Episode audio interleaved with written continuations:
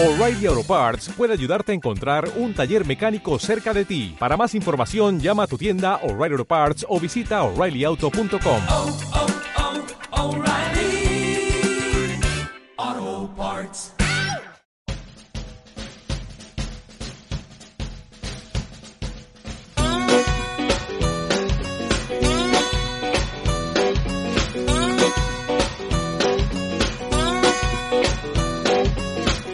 Hola Trotamundos, bienvenidos, bienvenidas a un gran viaje. Soy Pablo Strubel, autor de la web y el libro Cómo preparar un gran viaje y organizador de las jornadas de los grandes viajes.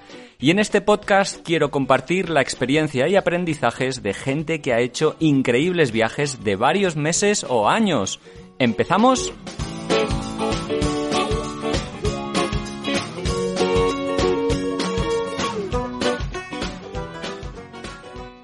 Hola Trotamundos, ¿qué tal? ¿Cómo estáis? Bienvenidos una semana más a un nuevo podcast de viajes y este es un podcast que me hace mucha ilusión. Supongo que ya sabéis que hace poco estuve viajando un par de meses en Pakistán con una moto que alquilé allí, pero yo sin tener ni idea de moto, sin, eh, sin grandes equipos porque iba con mi mochila y la atea ahí con unos pulpos al al asiento y, y, bueno, lo disfruté muchísimo. Pues bueno, la entrevista que hago hoy a Joaquín Lavallen es un viaje un poco parecido, eh, lo que pasa es que bueno, el suyo mucho más duro porque estuvo viajando casi siete meses por África, desde Tanzania hasta Camerún, atravesó por el interior del país, eh, bueno, del continente, perdón, atravesó por Zambia, por Namibia, luego por Angola, Gabón y, y finalmente Camerún, ¿no? Un, un, viaje muy duro, eh, de 20.000 kilómetros por pistas, por barro, por lluvia, con mosquitos, eh, por carreteras con mucho tráfico en las que se jugaba la vida, en fin, y sobre todo, que es lo que nos va a contar en, en el podcast, pues un viaje duro por, por la logística y la burocracia, ¿no? Los visados que tuvo que, que intentar gestionar a lo largo de la ruta, los problemas, los intentos de soborno, en fin, un viaje que ya lo habréis escuchado más veces de mi parte o de mi boca, salir que África es un continente que te da mucho, te, es un continente muy especial, pero que también te exige mucho. Y después de estos siete meses de, de viaje, Joaquín acabó reventado. Y más de al acabar de una manera muy abrupta, porque acabó porque le denegaron el visado de, de Nigeria, no pudo continuar el viaje por tierra, que era tal y como lo tenía previsto y entonces tuvo que enfrentarse a un bueno a una difícil situación de elegir de volar con la moto lo cual era un dineral o, o renunciar al viaje y parar cosa cosa que hizo no un viaje que en principio iba a haber eh, supuesto que viajaba desde Tanzania, donde empezó el viaje porque fue a visitar y a trabajar con un amigo que tenía una panadería, y le iba a llevar hasta España, desde donde es, es Joaquín, Joaquín Lavallen, que es granadino, nacido en 1980, y que bueno, que acaba de publicar un libro que se llama Pole Pole Musungu, que quiere decir tranqui tranqui Musungu, que es el hombre blanco, ¿no? El extranjero, que lo ha autopublicado con los relatos que escribió en su día en el blog Motorbread y que ha editado, autoeditado él, ha maquetado el libro precioso y que son un buen reflejo y un buen testimonio de lo que fue aquel viaje, lo, lo duro y bonito a partes iguales y que te permiten pues vivir de una manera muy cercana a lo que supone viajar por África. Yo es un libro que te recomiendo desde ya. Eh, eh, al final del programa y en la descripción de, del podcast puedes encontrar la página web para, comprarlo porque me ha gustado mucho. Y esta entrevista pues bueno es un aperitivo y nos permite hablar de otros temas que no están en el libro y, con una calma sobre, sobre cómo es viajar con un proyecto, sobre panaderías en África, algo que nunca sospeché que, que podía estar hablando con alguien. Y bueno, de la, de la dureza y la belleza que supone viajar de manera en solitario eh, de, con muy pocos medios, porque la moto le costó mil euros, imaginaos, o sea, con muy poquitos medios y con muchas ganas y empuje, que es lo que tenía por, bueno, por recorrer este, este continente Joaquín. Os dejo con la entrevista que espero que os guste mucho y si es así, como digo siempre, y os recuerdo darle al like, opinar algo, comentadme qué os ha parecido, en fin, todas esas cosas que, que animan al debate y, a pensar muchas veces porque muchos de los comentarios que ponéis la verdad es que son muy potentes y, y me gusta mucho leerlos y contestarlos. Bueno, comentarios en iVoox o en el blog ungranviaje.org porque por ahora otras plataformas como Spotify o Apple Podcast solo permiten poner reseñas del podcast. Que por otro lado, si os ha gustado, pues darle a la estrellita, ponedme una calificación preferiblemente cinco estrellas, si es que os gusta mucho.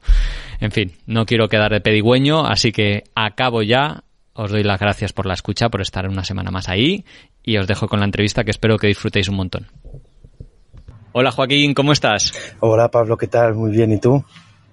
Pues encantado de saludarte. Ahora estás por los pájaros que oigo detrás y digamos en la ambientación sonora, debes estar en un país remoto y casi casi diría que exótico. ¿Dónde te encuentras? Pues sí, bastante remoto, bastante desconocido para mí hasta ahora y me encuentro en Paraguay. Estoy concretamente en el sur, cerca de Trinidad, entre Encarnación y Trinidad. ¿Y cómo es que estás allí? Pues estoy acá porque porque me he venido de viaje, quiero recorrer el continente o una pequeña parte del continente y, este ha sido el, el, punto de origen. Bueno, qué guay. De todas maneras, hoy no vamos a hablar de ese viaje, o bueno, al final del episodio sí que comentaremos un poquito más, algún detalle, que nos cuentes cuáles son, eh, digamos, tus ideas y, y, bueno, itinerario previsto, si es que lo tienes, pero hoy vamos a hablar sobre todo del viaje que hiciste por África en 2017, que fue un viaje de 6-7 meses en una moto y que, bueno, ahora has recogido en un libro que se llama Pole Pole Muzungu, que has autopublicado, has automaquetado, has hecho auto todo, yo creo, está precioso, muy bonito. Bueno, y me gustaría preguntarte lo primero, este libro, ¿por qué, ¿por qué tienes ganas o por qué lo has hecho este libro? Bueno, pues este libro en realidad lo que recoges eh, son las entradas del blog que fui publicando mientras eh, eh, realicé aquel viaje. Y, en principio el libro nace de la pura autocomplacencia, digamos. Eh, como soy diseñador gráfico de formación, pues quise, quise recopilar todos aquellos textos, sacarlos de, del mundo digital, por si hay, ocurría alguna catástrofe, tenerlos a salvo en papel. Y, y, ese fue un poco el motivo. Y, el, y por añadidura, pues, eh, pues tener algún material que ofrecer de cara al viaje que estoy haciendo ahora, pues que me pudiese facilitar algún ingreso extra. Bueno, nunca viene, nunca está de más, efectivamente. Oye, me gustaría preguntarte por el viaje. Eh, yo he leído el libro y me quedo con una sensación de, bueno, de dureza, de aventura, de, de, de además de cierre abrupto. ¿Con qué, ¿Con qué sensaciones volviste de África? ¿O te fuiste, digamos, cuando acaba el viaje? Pues la verdad que la vuelta del viaje fue eh, fue eh, totalmente abrupta. Al final del, del, viaje se precipitó por las circunstancias, por la burocracia concretamente. Y bueno, no estoy, creo que no estoy desvelando nada, pero bueno, eh, a los pocos días de volver eh, eh, me diagnosticaron malaria, así que las primeras semanas de, de vuelta al mundo blanco y civilizado, digamos, entre comillas, eh, pues no tuve mucho tiempo de preocuparme, de, o sea, de, sentir nada más que dolor y, sudores y escalofríos. Así que no sé cómo, cómo explicarte. Eh, quizás fue, tuvo que pasar algún tiempo hasta que me di cuenta de, de lo que había pasado en el viaje y cómo, cómo me había afectado, ¿no? Un viaje que yo creo que fue, bueno, duro físicamente, emocionalmente. No sé si la parte más dura del viaje fue la, la logística, o mejor dicho, eso que has anticipado, la burocracia, eh, los visados, todo, todo lo que conllevó el ir de un país a otro. Eso fue una de las partes más duras, sí.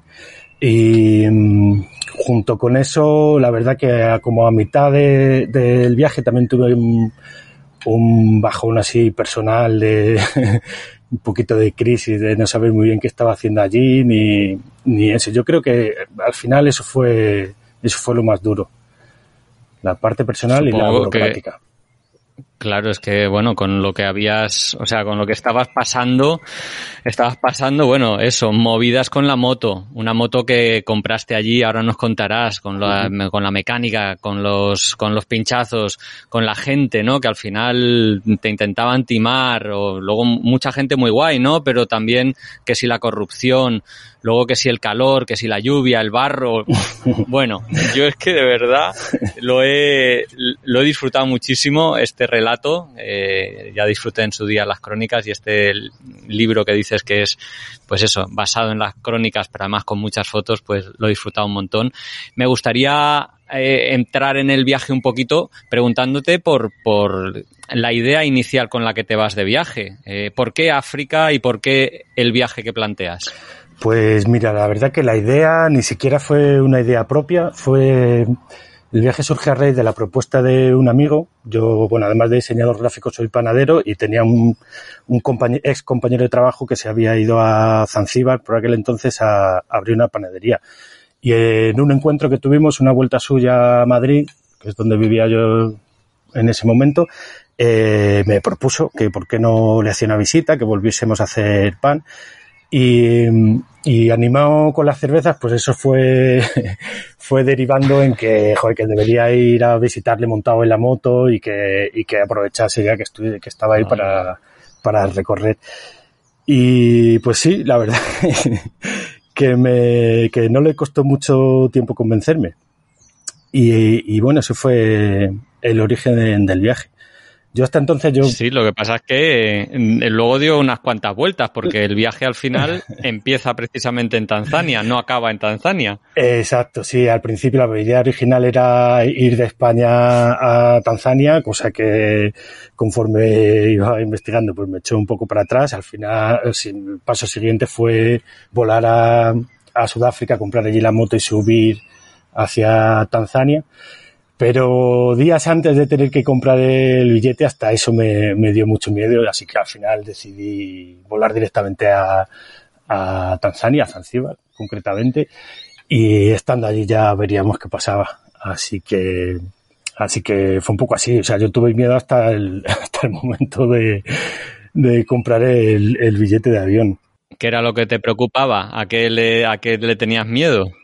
Pues eh, miedos inconcretos, en realidad, miedos a, no sé, a, pues a, peligros, a, a, la capacidad personal de, de, desenvolverse, ¿no? En un sitio que no conoces, que no, que, que bueno, que tenemos esa idea de, ¿no? de salvaje y de peligroso y de conflictos y de tal. No sé, yo creo que un poco eso sobre todo a mi capacidad para, para desenvolverme, yo creo que era el mío principal. Porque bueno, yo sí que siempre he viajado mucho en moto, siempre me han gustado las motos, pero y seguían a viajeros, eh, había visto la serie mítica esta de, de Juan McGregor y todo esto, pero sentía que no, que este tipo de viajes así sin fecha y sin y en destinos exóticos y más, como que no, no iba conmigo, ¿no? O sea, no era una cosa para mí, era una cosa que observar como espectador, pero que ni por asomo eh, fuese a hacer yo nunca. Sí. ¿Y qué sucede? Porque para que, para que digas, oye, que sí, que soy yo, que, que, me voy, que voy a hacer un viaje así, porque has dicho antes que eras diseñador, luego que eras panadero. ¿Cómo, cómo era eh, Joaquín antes de empezar este viaje? ¿O cuál es la vida? Pues la vida inmediatamente antes de empezar el viaje era así, exactamente, era panadero, en Madrid. Eh, hacía como unos tres, dos años así que me había reconvertido en panadero viniendo del diseño. Y pues era una vida pues convencional y en cuanto a viajes pues eh, los, eh, las temporadas de vacaciones, viajes de un mes como máximo, ¿no?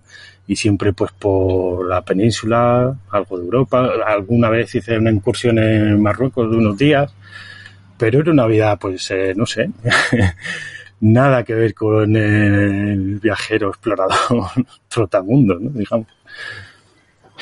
Ya, ya, ya. Bueno, ah, eras panadero, por cierto, en una de mis panaderías favoritas, si no me equivoco, ¿no? En Panic. En una Panic, de, sí. de mis panaderías favoritas. Mm, qué rico ahí el, el, pan de masa madre, de verdad, así ácido, potente, sabroso. En fin. Bueno, dicho lo cual, te vas con una idea en mente de cómo conjugar el pan y la panadería y el aprendizaje panadero con el, con el viaje en moto o es como un proyecto o, es algo que surge cuando vas en ruta? Pues hombre, la el origen mismo del viaje eh, tiene la panadería como punto clave, ¿no? Que era encontrarme allí con este amigo y pasar con él una temporada allí haciendo pan.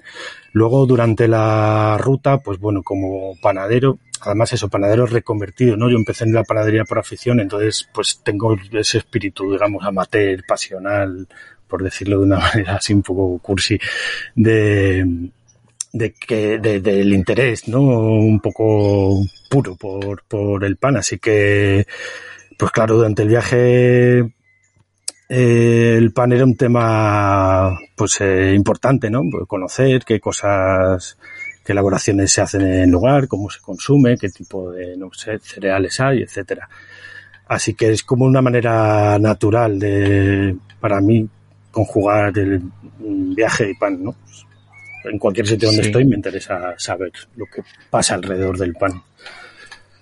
Oye, yo de África recuerdo el ugali, el pap, bueno, se llaman de manera diferente, que es una masa que se hace de, de harina de trigo o algún cereal con agua. Sí. Y eso es como el, el, el, el engrudo con el que se llena en el estómago, pero no recuerdo el pan.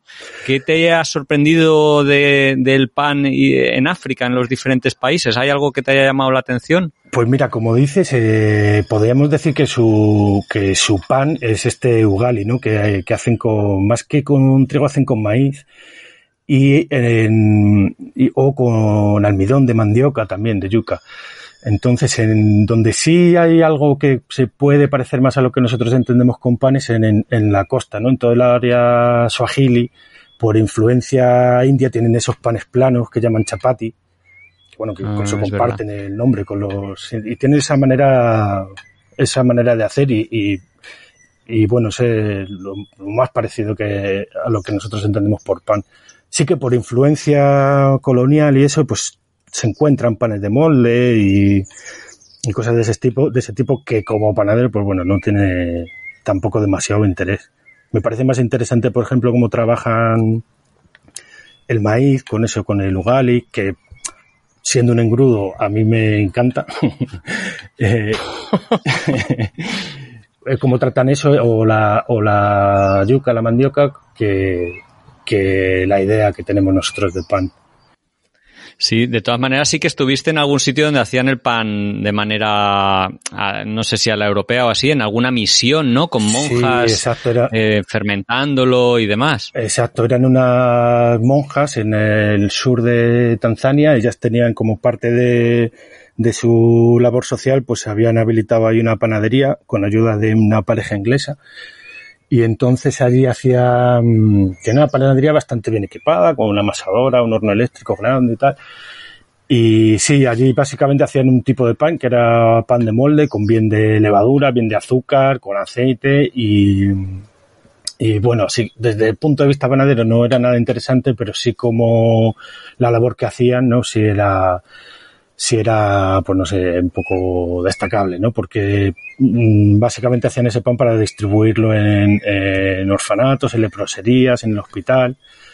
Y tenía una pequeña tienda también para el público, pero, pero la- el grueso de la producción era para, para ayudar a, a los que lo necesitaban. Y allí estuve con ellas, me, me acogieron, me, me permitieron pasar un- unos días con ellas y, y fue una, una cosa muy bonita, la verdad, un punto de, no sé, una, una experiencia de viaje que, que viví gracias al pan, la verdad.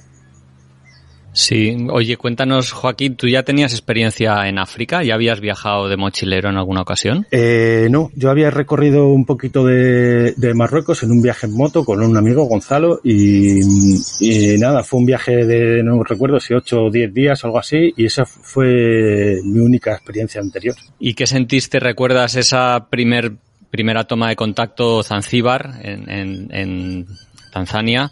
¿Cómo fue aquel que pasaste casi un mes allí en esa mm, preciosa isla? Sí, pasé algo más de un mes. Pues bueno, yo recuerdo la- el primer encuentro, no sé así fue, pues el, el primer choque fue el aeropuerto, ¿no? Ese aeropuerto pequeñito, con un operario vestido de paisano y tal, allí un poco parecía como un poco improvisado, ¿no? Un poco caótico allí, todas las maletas amontonadas que tienes que buscar tú ahí, que tienes que rebuscar y, y, y, luego de ahí el trayecto desde el aeropuerto hasta donde vivía mi amigo, pues también fue muy, muy impactante, ¿no? La, la vegetación, el movimiento, la, la, cantidad de gente transitando por la, por la carretera, todo tipo de, todo tipo de, de vehículos, ¿no?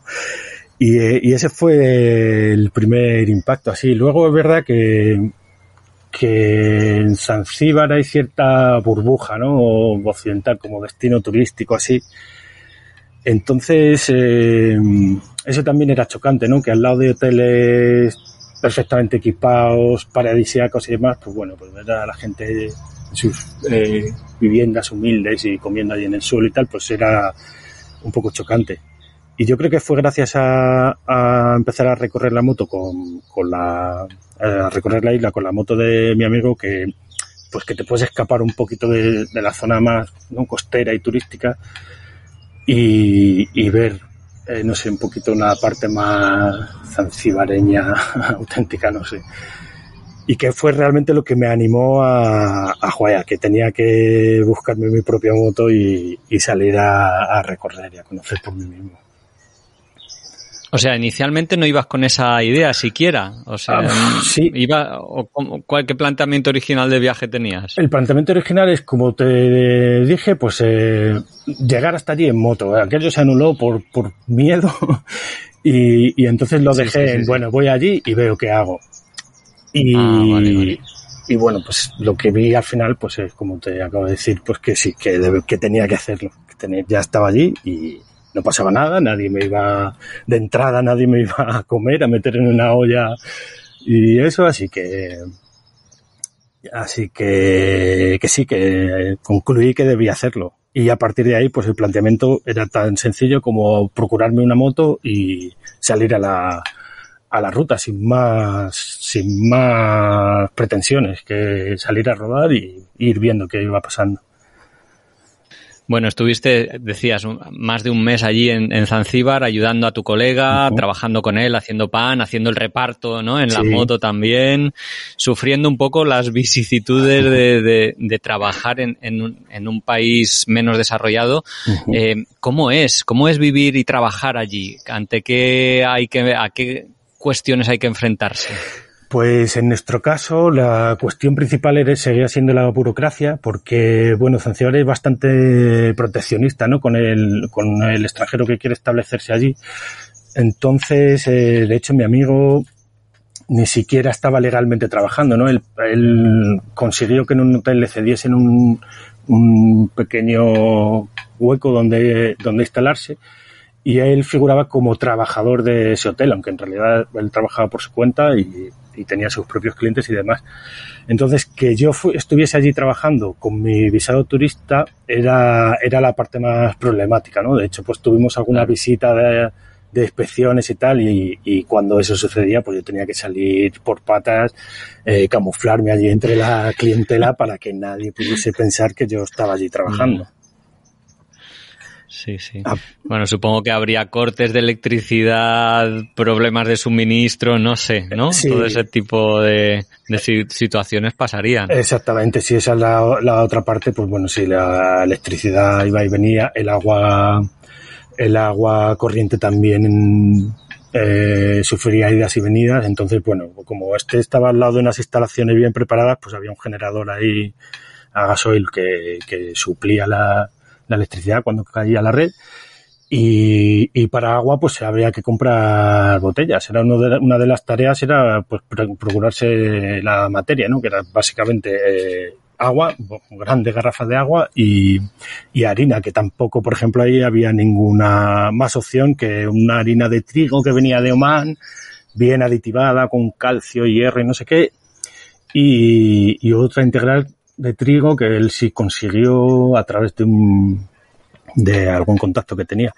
Pero sí, ir a, a por la mercancía también era una pequeña aventura, ¿no? Allí con la moto, ir a una tienda a ver si tenía, si había llegado la harina de la ciudad, podía no haber llegado, en fin, no sé, era, era curioso también aquí. Todo un jaleo, sí, para hacer algo tan básico como el pan. Pero bueno, Joaquín, si te parece, vamos a ponernos un poco en, en marcha. Sí, vamos a irnos a Dar es Salaam, que es donde, si no me equivoco, vas a comprar tu moto. Exacto. Y me gustaría preguntarte un poco eso. ¿Cómo es? Porque yo acabo de estar un par de meses en Pakistán. Allí me fui, me alquilé una moto, le até la mochila ahí al asiento y tiré millas. Y me gustaría saber un poco cómo, cómo te equipaste, cómo equipaste la moto, cómo conseguiste la moto, cómo fue ese proceso. Vale, pues eh, equipación no, no, llevaba nada así en, en concreto, hice con toda allí. Pues tenía mi ropa, unos pantalones largos, una bota de monte y ya, no equipación personal, ¿no? Eh, para la moto sí que co- compré alguna herramienta y eh, bomba de inflar, en fin, pero todo así muy básico que conseguí conseguí una parte me regaló mi amigo allí en, en Zanzíbar y otra conseguí en el, el propio Dar Salán, allí en el barrio Cariacú, que es como el barrio de, de repuestos y recambios para todo tipo de vehículos, ¿no? Eh, por ese lado fue muy, nada, muy básico y muy, muy poca cosa. Eh, comprar la moto también fue bastante sencillo en principio y bastó, sí que hice una pequeña En investigación. principio. Eh, Sí, sí, porque al final hubo alguna sorpresa, pero bueno, resultó, resultó sencillo. Eh, nada, dice, mi idea era comprar una moto lo más barata posible, lo más resistente posible y que, y que, y vamos, en realidad, al final lo que compré es una moto pequeñita de las que se usan allí, de las que hay tantas allí, ¿no? Y, sí que bueno, eso hice una pequeña investigación de los modelos disponibles y me decidí por una, una moto india, una Bajaj Boxer, que, que resultó ser muy buena compra. Así que nada, el proceso de compra fue localizar el dónde comprarla, eh, pasar allí con un fajo de dólares y, tan sencillo como pasar por la ventanilla y pagar y ya, ya está, ya tenía la moto. Eh, ¿Te, te pidieron carné o burocracias así? Para- ¿Tuviste que hacer registros? para comprar, para exclusivamente para comprar no me pidieron absolutamente nada. De hecho, todo fueron facilidades. Una vez que pagué, ya se empezaron las sorpresas. La primera sorpresa es que la moto no estaba en la tienda, entonces tenía que ir a recogerla a un, a la nave donde, donde ensamblaban todas las motos que se venden en el país, que estaba bastante escondida allí en un sitio recóndito, con guardia de seguridad, con AK-47, un sitio así que ya me impuso bastante respeto. y, y, pero bueno, nada, pues ir allí, eh, recoger la moto, que me la terminaron de montar allí delante de mis ojos. Y, y qué más, nada, allí justo allí mismo, en esa misma nave, apareció un, un chico que, que trabaja en una aseguradora, me hizo un seguro por un año, por 20 dólares o 30, algo así. Sencillísimo también. Y sí que fue cuando, cuando de, esta nave la llevé a la tienda, empezó la primera sorpresa, ¿no? Que, que es que, bueno, que para hacer la documentación yo necesitaba tener un, un, un número de identificación fiscal, digamos, eh, tanzano. Claro, yo no tenía ni idea. No, Joder. fue la primera noticia, ya había pagado, no tenía, no sabía y me, me puso bastante nervioso, pero además con el vendedor no me entendía muy bien. Mi inglés es eh, muy, muy básico, pero el suyo también. Y no nos entendíamos muy bien. Pero, pero bueno, resultó que ese trámite se solucionó bastante fácil porque yo hasta, hasta la tienda había acudido allí con, acompañado por un taxista y, y gracias a él, pues, eh, y sus contactos, pues, eh, fuimos a la ciudad, a la oficina donde se tramita esta cosa y, y nada, fue tan sencillo como darle mis datos a, a un intermediario que tampoco hablaba nada de inglés, ayudaba aquí con mi amigo Mohamed, el taxista, y, y nada, él me rellenó allí los formularios de cualquier manera, no, no completamente, no con datos necesariamente ciertos. y, y nada, al día siguiente volvimos allí, recogí mi, mi número de identificación, que tenía así como apariencia de diploma escolar o así. Y, y ya está, y tan sencillo como eso, volver a la tienda, facilitarle el número Sí, sí. y ya está, ya tenía todo, todo en marcha. Quedaba una última cosa también de sorpresa, que era... eh, no recuerdo bien ahora qué era.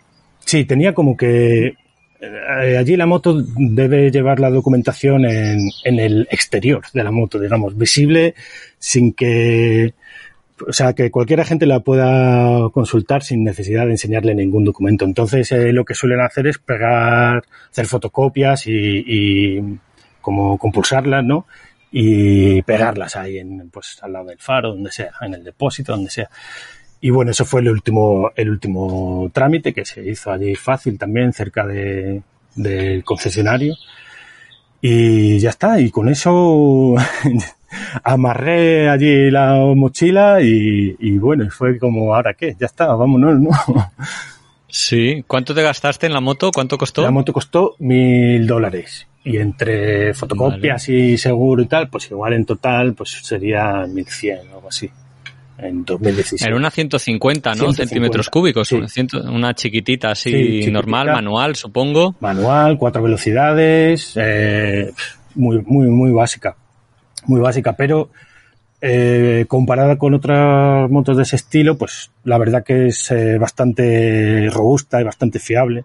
De hecho, eh, como te digo, es una moto de origen indio y uno de los argumentos de venta que tiene es que, que puede ir con tres personas tranquilamente. ¿no? Tiene un, unas buenas soportes ahí para apoyar los pies, un asiento grande, así que está pensada para moto de trabajo, para durar y para que se arregle con un alambre y, un- y una cuerda. Sí, sí, que de hecho las ves a la gente ahí con las motos que van eso, dos, tres, cuatro y Cuatro, yo que sé, hasta cinco. un a sofá, veces. un ataúd, llegué a ver. Sí, joder. Sí, sí, de todo. En fin. Oye, emprendes rumbo hacia el interior después de pasar unos días en la costa, en Tanga, una población así muy agradable Muy y relajada. sí. Y pasaste por las montañas Usambara y demás. sí. Me gustaría preguntarte un poco cómo es conducir en Tanzania, si ibas por carreteras o ibas por pistas, cómo, cómo elegías la ruta. Pues la ruta la fui, la, pues la iba eligiendo sobre la marcha. Sí que usé una, una aplicación que no recuerdo cómo se llama, que era eh, orientada a, precisamente a eso, a- al turismo 4x4 y de aventura, ¿no?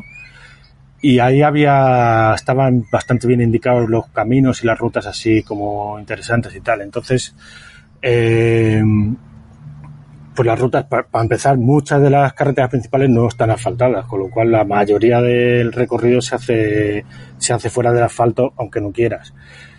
Y, y por lo demás, conducir ahí, pues, eh, pues bien, con cuidadito en las rutas principales, con los camiones, especialmente con la gente que cruza sin mirar, que es un, que es un- una costumbre que tienen ahí.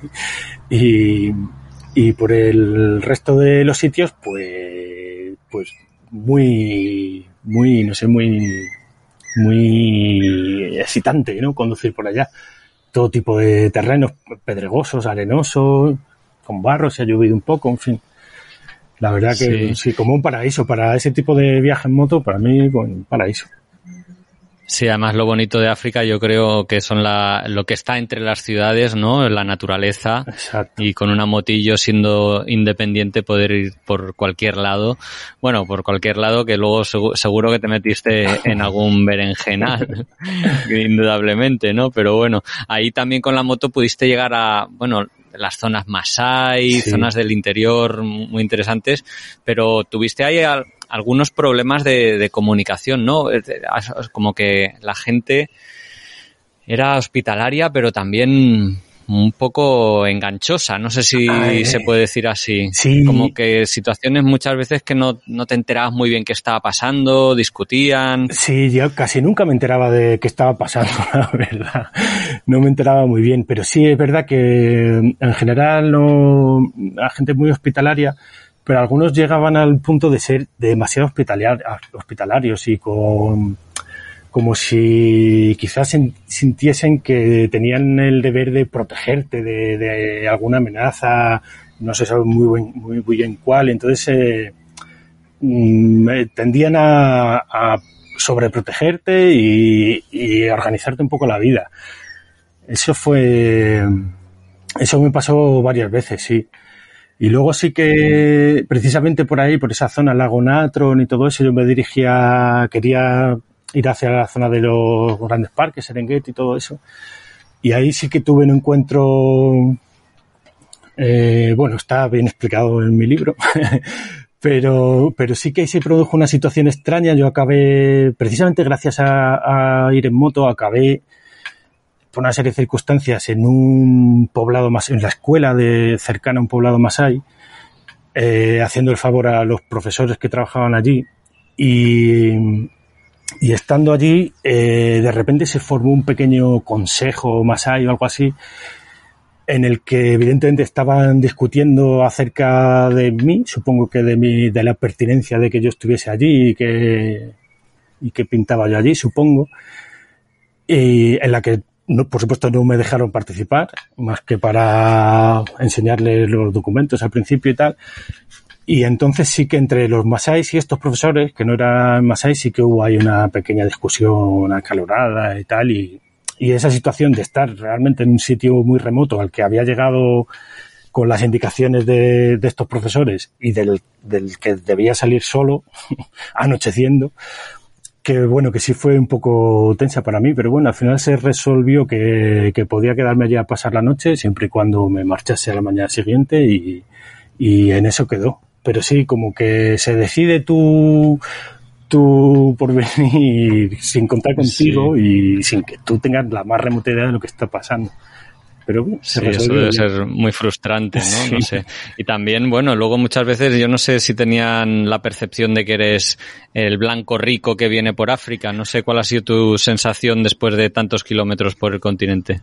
Eh, pues sí, esa sensación existe, especialmente en lugares como Zanzíbar y así. eh, ahí evidentemente eres, eh, eres el medio para conseguir uno- unos dólares, no es más que eso, ¿no? Una cartera con patas y, y en- hablando siempre en términos generales, también, también eh, existe lo otro.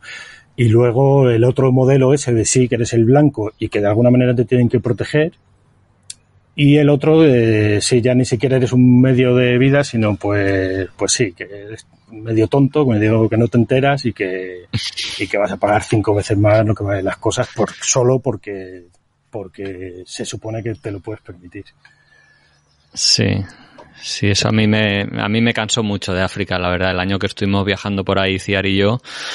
Bueno, el tener siempre que ir un poco a la defensiva, preguntar primero, siempre antes de consumir algo, comprar algo, cuánto iba a costar Sí. y demás, porque a poco que no lo hacías, luego te venía una cuenta y una situación desagradable Sí. porque tanto él como tú sabíais que no era el precio que tenía que ser. Exacto, y hasta que tú no tienes una referencia eh, clara ¿no? de lo que cuestan las cosas, pues a mí me pasó justo lo contrario una vez que paré a comprar fruta ahí en un puestito ahí a pie de carretera y me atendió una niña, muy, una niña, vamos, y, y me dio el precio que fuese por las piñas y por, por torpeza mía, por no hacer bien la conversión, creía que me estaba poniendo precio de Muzungu precisamente. Y al final eh, no, me puse agresivo con la niña, pero le dije, no, no, de ninguna manera y no compré nada.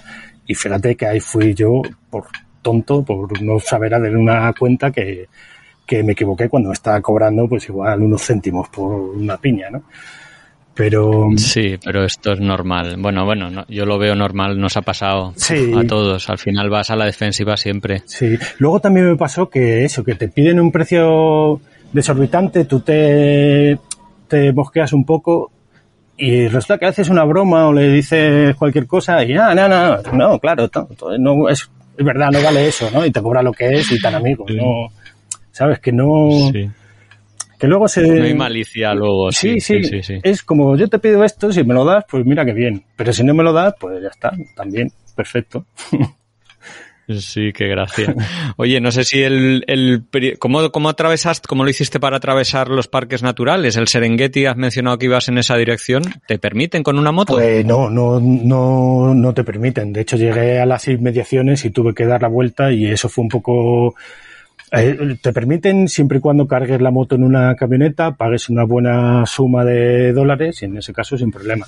Como yo no estaba dispuesto, pues eh, tuve que dar la vuelta y precisamente eso fue lo que provocó el encuentro aquel con los Masai, ¿no? Porque yo había cruzado una serie de Ah. puertas, de checkpoints ahí, eh, ayudado por otro, por otro chico que les convencía de que yo solo iba de tránsito, que no era turista y tal, para que no me cobrasen. Eh, con la condición de que, claro, yo no, no, tenía que volver a pasar por ese lugar. Y claro, la sorpresa fue cuando me vieron a, aparecer al día siguiente. Y, bueno, eso fue un poco lo que, lo que causó que yo me, para redimirme, les ayudase a estos profesores que se encontraban en la garita, acercándoles a, a la escuela donde trabajaban y, y, a partir de ahí sucedió todo el, el encuentro con los masáis. Bueno, que como decías, ahí sale muy bien relatado en el libro, la verdad. Sí, ahí se respira mucha tensión. Es un libro muy guay porque como está escrito, es, forma parte o está extraído del blog, el blog está escrito pocos días o poco tiempo después de que suceden las cosas, entonces está ahí súper fresca la, la, narración. Quería preguntarte por la primera frontera que pasas, a Zambia, uh -huh. después de 5.000 kilómetros que habías hecho prácticamente por Tanzania, ¿cómo fue el hecho de, bueno, de, de cambiar de país? Eh, la burocracia fue fácil. Yo nunca he cruzado una foto, uy, una frontera con moto. No sé si es una dificultad añadida. Pues sí, depende mucho de la frontera. En mi caso elegí precisamente esa porque después de deambular ahí por Tanzania, pues quise continuar y, y esa se, por lo que se puede leer por ahí, pues era una de las más sencillas, ¿no? Que obtienes la visa a la llegada y, en fin, es un paso relativamente sencillo. Entonces, mi, mi acercamiento ahí a la frontera fue también eh, interiormente fue muy tenso, ¿no? Porque no sabía que me iba a encontrar. Pero, pero bueno, al final se, se también se resolvió bien. Eh, fue cuestión de, de, tener paciencia, porque sí llevo sus buenas horas y paso por varias ventanillas, indicaciones que no necesariamente se, se correspondían con la realidad, ¿no? De vaya a la siguiente ventanilla y al igual no existe tal ventanilla o, no hay nadie o, o tal, ¿no? Y, y, y, no fue complicado, fue cuestión de, de, paciencia. Tampoco estoy seguro de que, de que hiciese exactamente lo que tenía que hacer. De hecho, para salir, para salir de Tanzania, ¿no? Pues yo tenía que, que hacer la declaración esta aduanera y tal. Y, y en ese, en esa oficina se me quedó un papel que yo creo que me hubiese facilitado en, Anda, en, yeah. sí, en, en, fronteras sucesivas me hubiese facilitado un poco las cosas.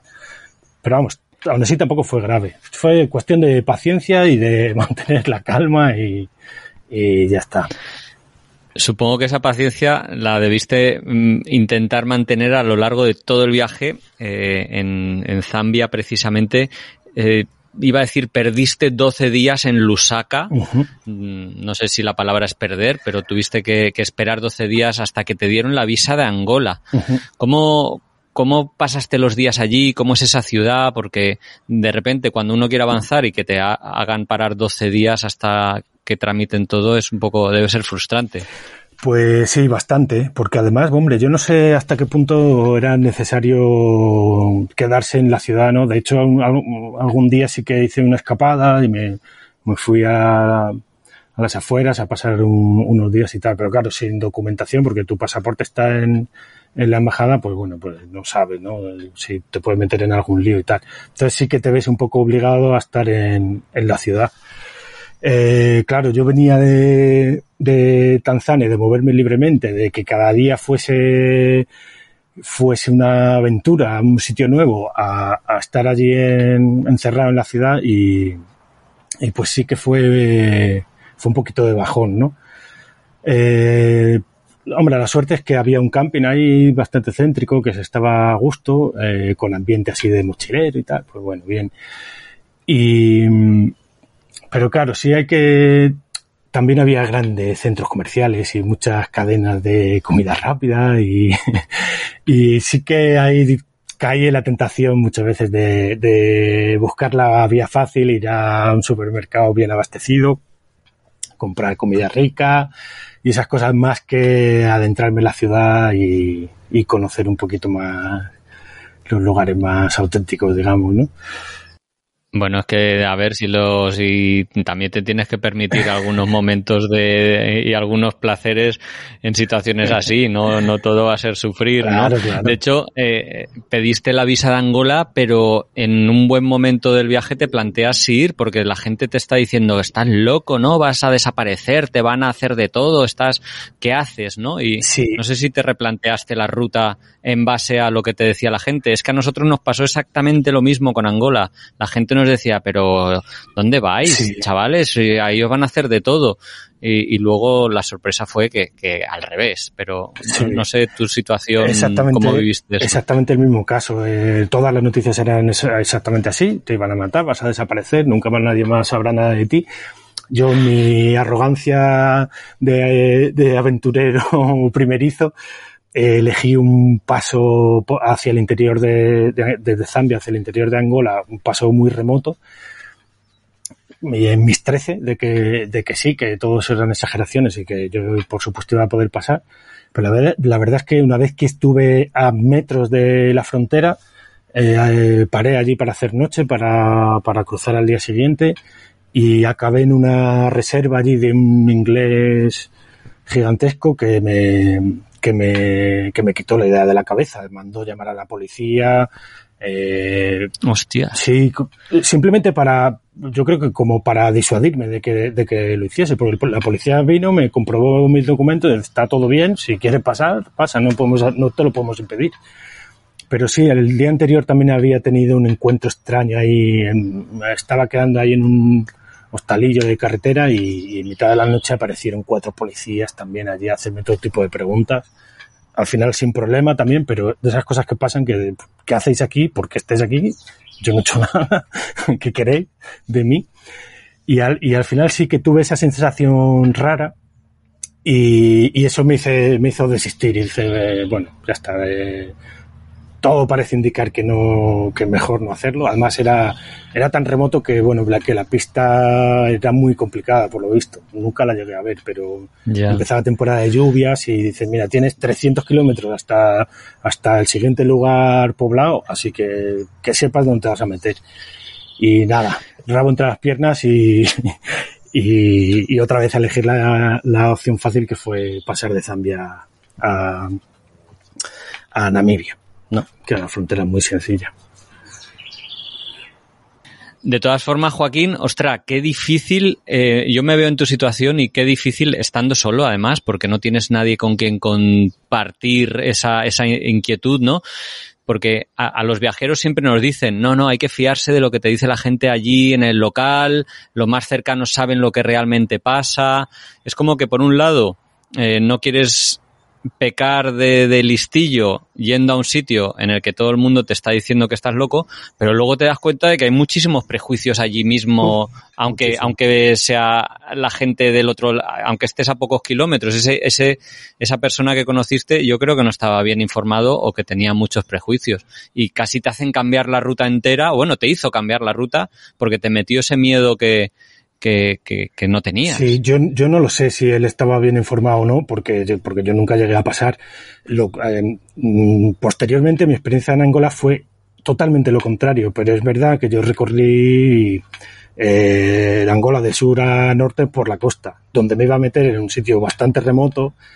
No lo sé, yo no sé si. Pero bueno, en otras experiencias sí que eh, tienes referencias de locales que no siempre son fiables. Muchas veces eso, pues se tiene miedo al de al lado o, bueno, creencias o ni siquiera han estado, no se sabe muy bien. Al final hay que hacer un balance ahí extraño de pues de tu intuición, de lo que tú a ti te parece, de lo que te dicen y, tomar el riesgo, porque siempre es un, riesgo, ¿no? Lo desconocido. Pero es verdad que estando solo, pues sí, pues recae todo en ti y, y ya está, y te apañes. Ya, bueno, decías que decidiste optar por ir a lo más fácil, a Namibia, y estuviste recorriendo Namibia hasta la costa, hasta el Atlántico, pero no sé si fue lo más fácil o no, pero desde luego fue una de las cosas o de las partes más duras, ¿no? Porque empiezas a pinchar y pinchas tropecientas veces eh, que además yo no sabía, sinceramente, que los pinchazos los podías reparar tú. Como no soy motero, no tenía ni idea, pero que lo puedes desmontar tú la cubierta y todo eso. No, eh, fue bastante complicado, ¿no? Toda la parte esa de pinchazos, reparaciones, etcétera, sí, etcétera. Sí, sí, fue exacto. Fue, se convirtió en una pesadilla y en una penitencia particular que, que, se, que a partir de, eh, como dices, en Zambia pinché un par de veces, pero en Namibia fue, constante. Y además sucedió que, curiosamente en Namibia que, todo resultó, por otro lado, mucho más sencillo, porque, porque sí, porque estaba todo muy bien abastecido, es un destino turístico, unos campos fantásticos, bien equipados y baratos.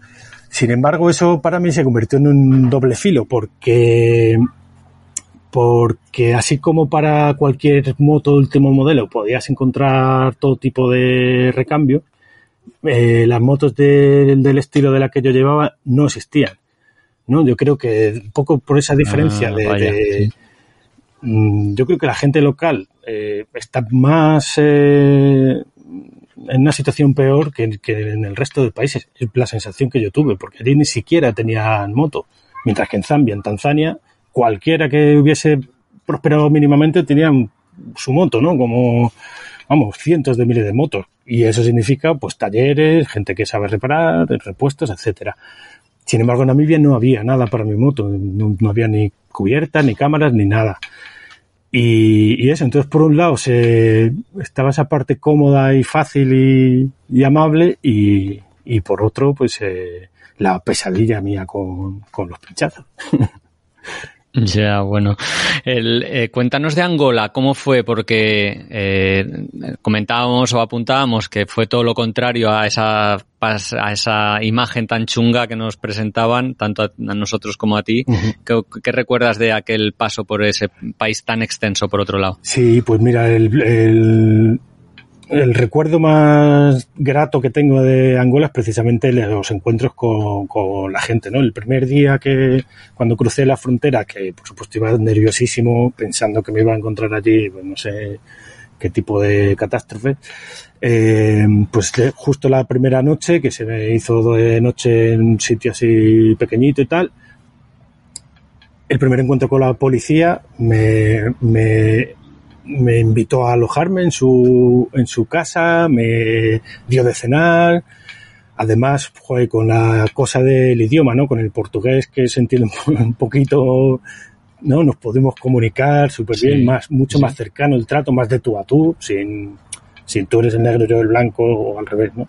Eh, etcétera. Y, y, y eso fue el, el primer contacto, con lo cual, eh, a partir de ahí, eh, todo se sucedió de esa manera. Eh, cada, cada persona que me encontraba era más simpática que la anterior y, y, me, y me acogieron súper bien, la verdad. Yo ya te Qué digo, guay. supongo que, que se debe también un poco a eso, ¿no? Que es el litoral y a que quizás sean más abiertos y que es una zona más transitada, pero, pero desde luego mi experiencia en Angola fue mejorable.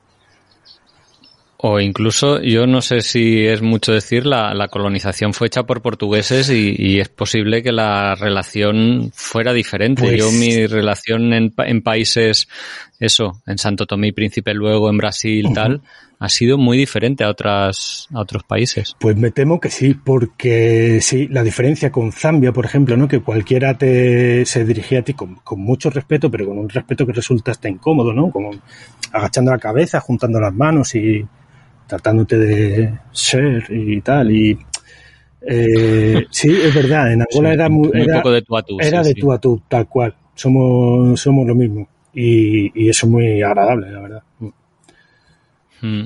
Bueno, de Angola eh, tuviste que pasar por otro país complicado. Bueno, hay dos países complicados allí, la República Democrática del Congo y la República del Congo.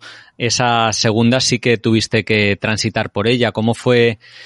Eh, bueno, son países que tienen muy mala imagen, muy mala prensa. No sé si, si experimentaste un poco esos países. Sí, ese país más bien. Experimenté muy poco, porque República Democrática no conseguí el visado. Entonces, bueno, hay uno de los capítulos del viaje que es eh, también muy emocionante, que fue la eh, esquivar el paso por tierra precisamente por República Democrática, ¿no? Al norte de, en la desembocadura del río Congo, al norte de, Angola, hay dos opciones para, para saltar para saltar el, el Congo, ¿no? Una es por, por agua, en barca, hasta resulta que en esa lengua, que pequeña lengua de República Democrática, hay un enclave que pertenece a Angola, que se llama Cabinda. Entonces, desde ese pueblo Soyo, ese pueblo en la desembocadura, eh, salen barcas eh, continuamente con mercancía y con personas a ese enclave angolés. Y hay otra opción que es por, por aviotaxi. También desde Soyo a Cabinda salen aviones, no sé, yo no recuerdo con qué frecuencia, y, y, y es la manera de, de esquivar la República Democrática. Y, y ese fue, o sea que República Democrática nada, solo sé que la esquivé. Y por el Congo también tenía una visa de tránsito de pocos días y, y apenas pasé fugazmente ahí, pa- pasé un par de noches y, y bueno, pero lo poco que vi, pues muy, muy bien, sin problema y, y ahí estuve transitando esas carreteras selváticas y, Sí. y, y los encuentros también, los escasos encuentros con la gente, pues muy bien, sin problema. Esto me ha hecho recordar, ahora que decías, es verdad, lo del barco, que es que mm, en el, en el libro es que está muy bien narrado, bueno, que, que cruzas un poco, casi se podría decir, ilegalmente, porque no la policía no quería que fueras en, en el barco junto a la moto, ¿no? Querían que, que la moto fuera por un sí, lado sí. y tú por, por avioneta, Sí, y dijiste, ¿qué coño crucé- voy yo por avioneta? Crucé totalmente ilegal, sí. Y, y, y fue un poco por eso, primero, porque, porque la idea de mandar la moto por un lado y yo por otro en un avión, eh, la operación de rescate de la moto, todo eso, no me, no me apetecía nada. Y luego un poco también por arrogancia aventurera de, hombre, yo ya que estoy aquí, me voy a ir en el barco, ¿no? Como voy a ir en un avioncito. Y, sí que fue, sí, esa experiencia fue también bastante intensa y, significó pues eh, mentir a las autoridades en el, en el puerto de salida, embarcar la moto primero y luego yo camuflarme por allá hasta que, hasta que se quedó todo despejado y me, y me pude colar por allí por el puerto y embarcarme con la gente, que por otro lado es eh, la manera que tienen en, la mayoría de, la ge- de las personas de, de llegar hasta allá, ir en una barquita, porque no pueden pagarse el avión, evidentemente. Entonces también eso es un poco Sí. de ojo, ¿eh? si ellos pueden, porque yo no. Que me imagino que es Sí, sí. que a ellos no les importa tanto como que como que a mí me pase algo que quizá les puede traer, les puede traer problemas, ¿no? Claro, Pero- es lo fácil al final. Oye, Joaquín, eh, la entrevista, bueno, estamos conversando aquí, se está alargando, se está alargando, y, y, el, y yo creo que, eh, fíjate, eh, va a ir un poco como los últimos minutos de nuestra entrevista van a ir un poco como fue tu viaje, que de hecho en el libro dices, las últimas semanas se convirtieron en un ir y venir de embajada en embajada y trayectos apresurados para cumplir fechas ajustadas de entradas y salidas en los dos últimos países, Gabón y Camerún. Estaba leyendo textualmente así un poco eh, la explicación que haces de por qué el libro, entre comillas, se queda a medias, ¿no? Porque no narra todo el viaje, sino, bueno, al final el, el viaje te exige tanto que no puedes escribir el blog día a día y, se queda ahí un poco uh, colgado o acaba precipitadamente. Cuéntanos cómo fueron esas últimas semanas hasta que decides abortar o te obligan a abortar el viaje en Camerún. Sí, pues eh, así fue. eh, la verdad es que el, el libro se queda, bueno, el relato se queda un poco cojo, ¿no? Vamos, cojo. Faltan ahí al, eh, la, la- narración de los últimos días, pero es que realmente tampoco, tampoco fueron muy interesantes, porque eso, las, eh, el objetivo ya era avanzar lo más rápidamente posible, ya queda poco dinero y sin embargo muchas fronteras que cruzar. Entonces, como a partir de ahí, que eso, esas dos noches que pasé por el Congo ya crucé a Gabón y fue dirigirme directamente a la capital y, otra vez atrapado allí, pues de embajada en embajada. y resultó que, bueno, que conseguí, conseguí visados para, para Benin, para Burkina Faso y Malí. Y la de Nigeria se resistió hasta el final, como se había venido resistiendo desde Angola. Eh, conseguí una de tránsito para, para Camerún y bueno, desde ese momento, desde que me la concedieron, que fueron, eran nueve días, a contar además desde la expedición de, de la visa, pues eh, salí pitando a Camerún con la esperanza de, de solucionar allí el tema de Nigeria. Y ya apenas eso fue, pues esos últimos nueve días, eh, quemar todos los cartuchos, acudir a todos los lugares donde donde podía acudir para tramitar la visa y nada, fue negada repetidamente en todas las ocasiones, pero vamos, Ya. sin, sin remedio. ¿Pero por qué? No llegaste a saber por qué, ¿no? La, la embajada nigeriana no te quiso conceder, porque además tenías los de los países siguientes, estos que, que has mencionado, de Benín, Burkina Faso, eran los siguientes países en la ruta. Tenía los siguientes, sí, pero en muchos de los de los de las embajadas, consulados, etcétera, no ni siquiera solo atendían a ciudadanos nigerianos o de o del país que en el que estuviese, ¿no? Cameruneses o gaboneses o lo que fuese. Entonces esa a- aducían que yo tenía que solicitarla en mi país de origen. Pero vamos, en, muchos es que no conseguí ni siquiera pasar de la puerta de, de control, porque no ni siquiera me atendieron. Y en la donde me atendieron, pues la misma respuesta, no con muy poca, además, sin ningún interés por su parte, no no fui capaz de convencerles de que, de que me dejasen pasar por ahí. Así que Cuando te deciden o cuando te deniegan la visa de Nigeria, tú seguías ya en ese momento con la idea de llegar en moto hasta España. ¿Cómo te quedas o cómo se afronta ese bofetón de, no sé si decir de realidad o, o, bueno, ese bofetón que supone que te digan no puedes continuar por tierra y este era un viaje en moto, así que o lo cancelas o, o, Pues, o vuelas a, a- al siguiente, o sea, como una complicación que supongo que no quisiste afrontar. Claro, hombre, por una parte mal, porque, porque evidentemente tú quieres continuar, además, joder, tienes hasta Senegal ya libre, eh, ¿no? Estás, ya queda relativamente poco y entonces se afronta mal. Lo que pasa que como era una muerte anunciada desde hacía tiempo, o sea, venía desde Angola llevaba tratando de conseguirlo, pues y además estaba bastante cansado por las prisas, por los eh, ir a las embajadas y todo eso, con el desgaste que eso supone, pues bueno, pues no me costó asumirlo demasiado. Yo creo además que que que ya debía estar con síntomas, o sea, físicamente estaba tocado, porque fue llegar a, a Europa y, y, y, y salirme, ¿no? Sí, caer enfermo por caer malaria, ¿no? enfermo Sí, sí, sí. brutalmente. Entonces, yo creo que en cierto modo, o sea, la, la, la sensación final fue, pues bueno, pues hasta aquí hemos llegado, ha estado muy bien, pero ya está. No se puede, pues no se puede, porque las otras alternativas no eran viables tampoco, no volver no tenía sentido y, y, esquivar Nigeria pues suponía, no sé, tampoco tenía ya mucho dinero y sobre todo fuerzas y ganas, así que nada, se asumió bien, me fumé un pitillo y, y nada, y la siguiente misión que era la- Sí. vender la moto, encontrar un billete. Sí, salir- ¿cómo fue?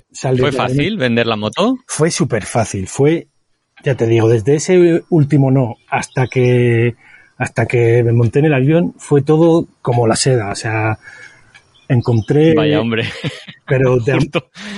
Bueno. elegí un callejón ahí al azar, el- eh, no me, eh, tenía que buscar a alguien que me comprase la moto, entonces elegí un callejón por ahí al azar, ese callejón terminaba en un taller con un rótulo en la puerta, en- encima del porche que ponía Bajaj, la marca de la moto, había allí un mecánico con su guardapolvo y le, interesó la moto, llegamos a un acuerdo, me acompañaron a un alojamiento, el- la cantidad por la que vendí la moto coincidió exactamente con lo que me costó el billete de avión. No sé, fue todo... Bueno, ni tan mal, entonces. No, sí, sí, fue como, mira, hasta aquí, no sé, no sé si es esa cosa de ya de, de que alguien me lo puso fácil como para que me fuese, no sé, no sé. Pero no cuesta mucho ponerse místico, ¿no? Como sabiendo que después caí con la malaria y todo eso, como que, joder, que había alguien ahí echándome una mano, ¿no? O algo así, poniéndome los fácil. Pero bueno, sí, la, la realidad fue así, que fue muy sencillo todo y, y muy bien. Sí. Bueno, me alegro en ese sentido. ¿Cómo fue el regreso, aparte de la malaria y demás, el, el, hecho de tener que recuperarte y demás? ¿Cómo fue regresar a España luego? ¿Volviste a trabajar con ganas, sin ganas, eh, con el otro viaje en mente como el que tienes ahora? ¿Cómo, cómo fue esos, esos años Pues que ha transcurrido hasta que ahora estamos hablando de que estás en Paraguay? sí, nada, una vez que, que volví a Granada, que es donde está la, el origen familiar y todo eso, pues eh, pues nada, eh, estaba obligado a volver a trabajar porque me había pulido los ahorros, así que no, no tuve mucho que pensar. Busqué un trabajo, encontré muy rápido también una, una cosa muy, un proyecto ilusionante de panadería allí en Granada. Y, y sí que no tardé mucho en darme cuenta de que, de que quería repetir la experiencia, la verdad.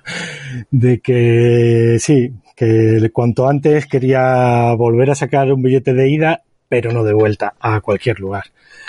Y entonces a partir de entonces fue, fue el objetivo, me- ahorrar lo máximo posible, me puse en plazo de dos años y, y, ahí volví a Madrid, eh, volví a Pani, que es mi casa panadera, y, y justo fue así. A principios de 2020 estaba ya recuperado económicamente y a punto de partir. Iba a repetir la historia. Además, mi amigo, Vaya, sí, sí. mi amigo que estaba en, en Zanzíbar había vendido su panadería, iba a abrir otra en Holanda y, y me invitó a ir allí a ayudarle con la puesta en marcha. Y entonces yo iba a ir allí, me iba, iba a pasar con él una temporada y de allí pues iba a, a empezar a viajar por algún lugar. Sucedió que, que, que esto fue pues el 8 de marzo de 2020. Así que Bueno. Vino el COVID y, y traspapeló un poco los planes. traspapeló todo. Bueno, pero por otro lado, has tenido tiempo para no recopilar este, este libro, bueno, el blog, eh, revisarlo, editarlo, maquetarlo, hacer este precioso es. libro, joder, que además tiene un montón de fotos preciosas. Se nota, decías que eras diseñador gráfico, Sí, ¿no? Eh, sí, de, sí, de formación. Bueno, entiendo que la fotografía también te gusta, Eh, es- bueno. está súper bonito. Estoy un poco peleado con la fotografía, pero bueno, sí. Creo que algunas están, Bueno. están bonitas, sí. Oye, ¿dónde podemos conocer más del viaje, por un lado, o de tu libro, dónde comprarlo? ¿Cómo hay alguna web o Instagram o, cómo, cómo llegar a ti? Sí, pues mira, eh, el libro está en impresión bajo demanda en la plataforma Lulu, pero lo más fácil es eh, ir a mi web, que es motorbread.com, motor y pan en inglés, motorbread.com, y ahí hay enlaces pues al libro en papel, está disponible en PDF también, y, y ahí está el blog, está si, si alguien le interesa leer eso y no quiere o no puede pagar, lo sigue publicado todo el viaje en África y ahí estoy, sigo publicando el, el viaje actual en el que estoy. Así que ahí hay enlaces a redes sociales también, ahí está todo, en motorbread.com está todo. Oye, no sé si Motorbread es un homenaje a una banda de heavy Eh, metal. Sí, sí, es un juego de palabras cuando- eh, chispeante ahí, ¿no? De motopan, música, todo junto. Qué bueno. Eh, El- Sí, sí, sí. Tampoco está muy bien elegido el nombre, creo yo, porque hay que deletrear siempre o explicar. o- Pero bueno, es el que hay y, y así se ha quedado. Bueno, Joaquín, ya para cerrar la entrevista, cuéntanos qué, qué planes, si es que tienes algún plan ahora de ruta. Eh, estás en Paraguay, eh, mm, no sé si te has comprado una moto, vas a viajar en, viajar en moto, ¿cómo, cómo, ¿qué plan de ruta y, y- e idea tienes? Sí, el plan es muy básico, es repetir lo que, lo que ya hice en África hasta el punto de que he comprado el mismo modelo de moto, exactamente el mismo, un poco actualizado, que tiene cinco velocidades y va, tiene conector. USB, o sea, lujo total. Y Última tecnología, última sí. tecnología, sí, sí, maravilla. Y, y entonces la idea general es igual que el otro, no tengo un plan preconcebido, bueno, un poquito más que antes, sí, pero muy a grandes rasgos. La idea es empezar en Paraguay, que es donde estoy, y acabar en Colombia, que es lo que calculo que para lo que me va a dar el presupuesto que dispongo. Y entre medias, pues me gustaría pasar de Paraguay a Argentina, especialmente el norte y toda parte cordillera, no necesariamente bajar hasta Ushuaia, en principio, y a partir de ahí, pues Chile y, y ya dirección norte hasta, hasta Colombia, que es que sí que me gustaría acabar ahí. Y ese es el plan, no hay billete de vuelta, hay un presupuesto, hay una moto, hay y hay contactos panaderos por el camino y mezclar todo un poco y contarlo. Qué guay, es qué guay. ¿Cuánto crees que te vas a gastar por mes? Pues eh, mi presupuesto son mil por mes, pero no lo sé, creo que quizá nos llegue, creo que quizá haya sido muy generoso y que, y que me dé y que me dé para para ampliar un poquito la estancia en cada sitio, creo yo. Así que no sé, no sé, ya veré, porque no- tengo que ir viendo. Todavía estoy en el primer mes y claro, ahora sí que he tenido por los gastos de comprar la moto y, y tal. Entonces, bueno, cuando se estabilice un poco el ritmo diario, pues ya veré. Ya veré. De todas maneras, creo que lo, creo que lo publicaré, porque así como la otra vez iba ahí como pollo sin cabeza, como dice el libro, ahora sí que tengo mis tablas de Excel y tal, y voy anotando gastos y tal, y quiero compartirlo porque creo que es interesante saber qué, qué cuestan las cosas y qué, y qué hace falta para hacer un viaje de este tipo. Pues Joaquín, muchísimas gracias por tu tiempo. La verdad es que me ha encantado revivir tu viaje por África en, en doble o por doble, por partida doble, digamos, porque eh, me leí el libro y ahora conversando contigo. Y nada, te deseo lo mejor para ese viaje y a los oyentes, desde luego, recomendarles que visiten esa web, que compren el libro, que te echas unas risas. De verdad está muy escrito muy fresco. Me ha gustado mucho el estilo, muy sin pretensiones, muy sincero, ¿no? Qué bien, muchas gracias. Juan. y nada, que todo lo mejor para la ruta. Bueno, pues igual y muchas gracias por tu invitación y un saludo a todo el mundo que escuche esta entrevista.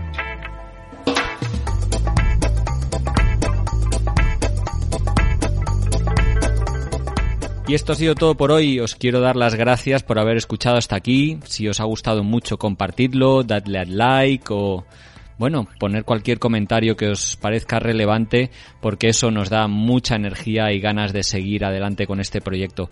Un saludo a todos los oyentes de Radio Viajera, iVoox, iTunes, Spotify o allí donde nos estés escuchando y hasta la semana que viene.